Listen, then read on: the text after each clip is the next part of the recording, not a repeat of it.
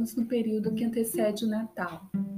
E como Natal é nascimento, é vida, o que tenho a dizer tem a ver com formação e integração familiar. O advento é uma palavra de origem latina, adventus, que significa vinda, chegada.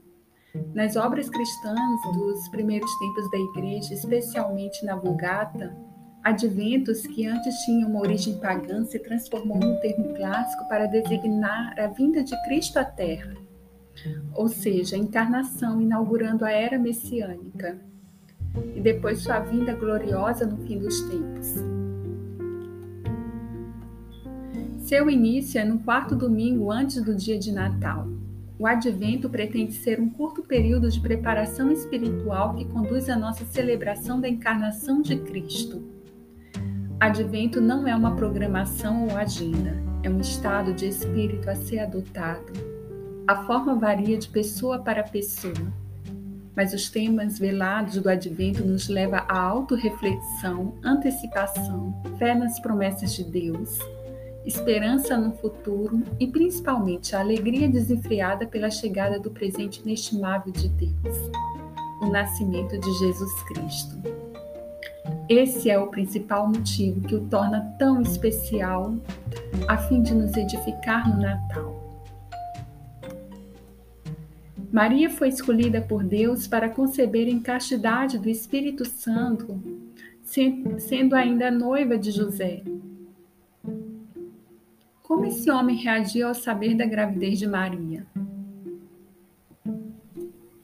José era um homem justo, e a princípio não havia compreendido o que estava acontecendo quando viu Maria grávida.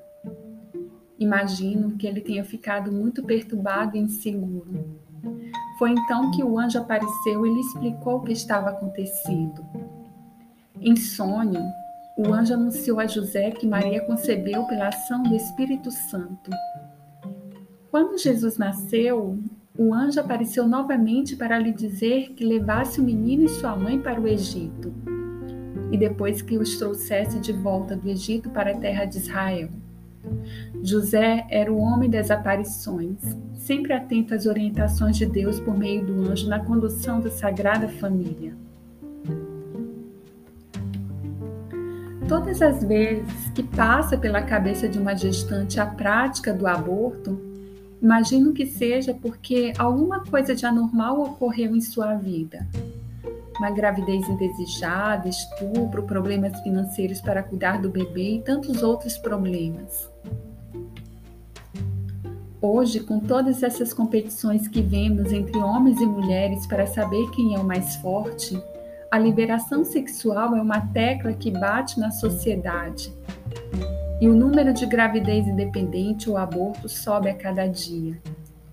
Não há dúvidas de que o objetivo da mídia é fazer uma lavagem cerebral na cabeça da população que representa seus consumidores em potencial.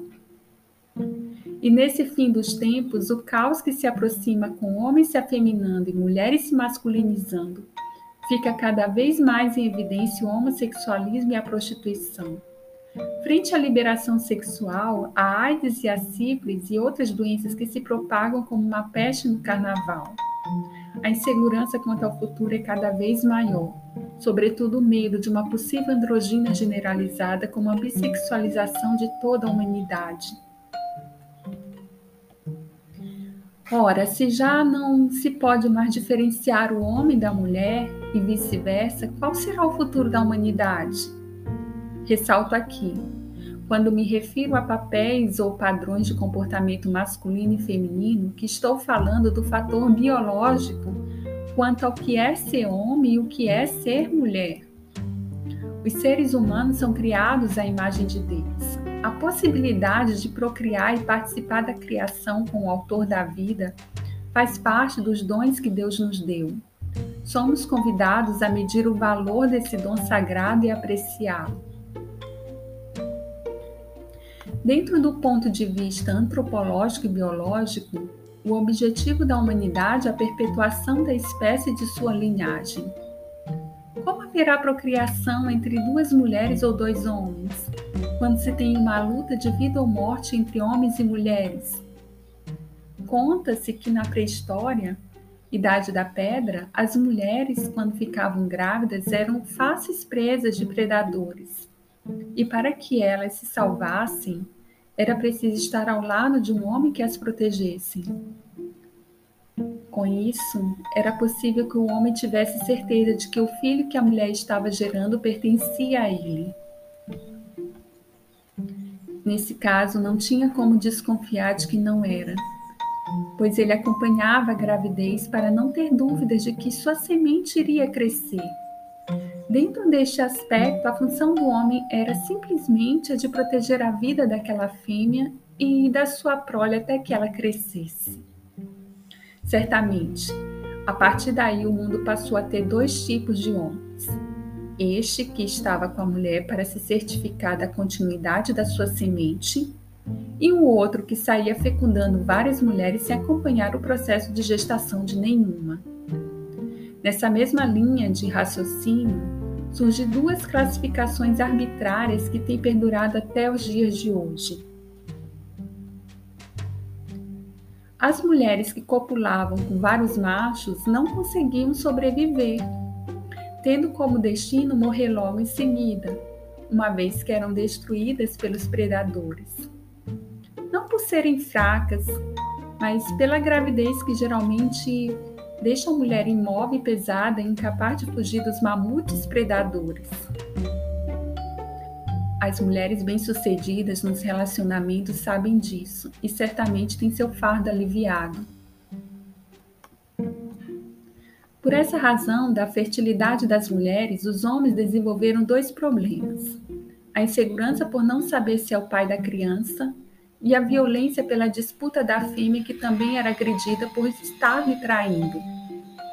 De modo geral, nós mulheres precisamos admitir que tem duas características que surgiram em nós com esse, com esse problema: a insatisfação de querer sempre o melhor e o desequilíbrio por causa do período menstrual.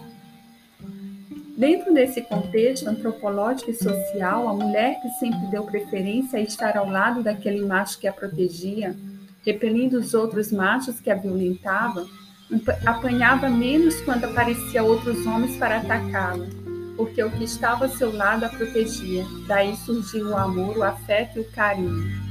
Quando a mulher descobriu o poder da castidade que tinha para dar segurança ao homem de que a prole pertencia a ele, a escolha pelo macho ficou cada vez mais refinada.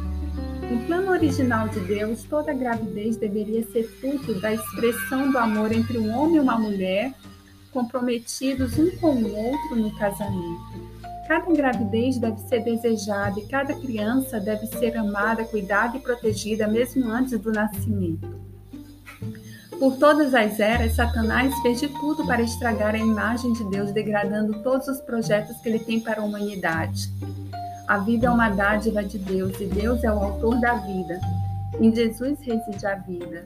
Deus está profundamente apegado à sua criação, especialmente à humanidade.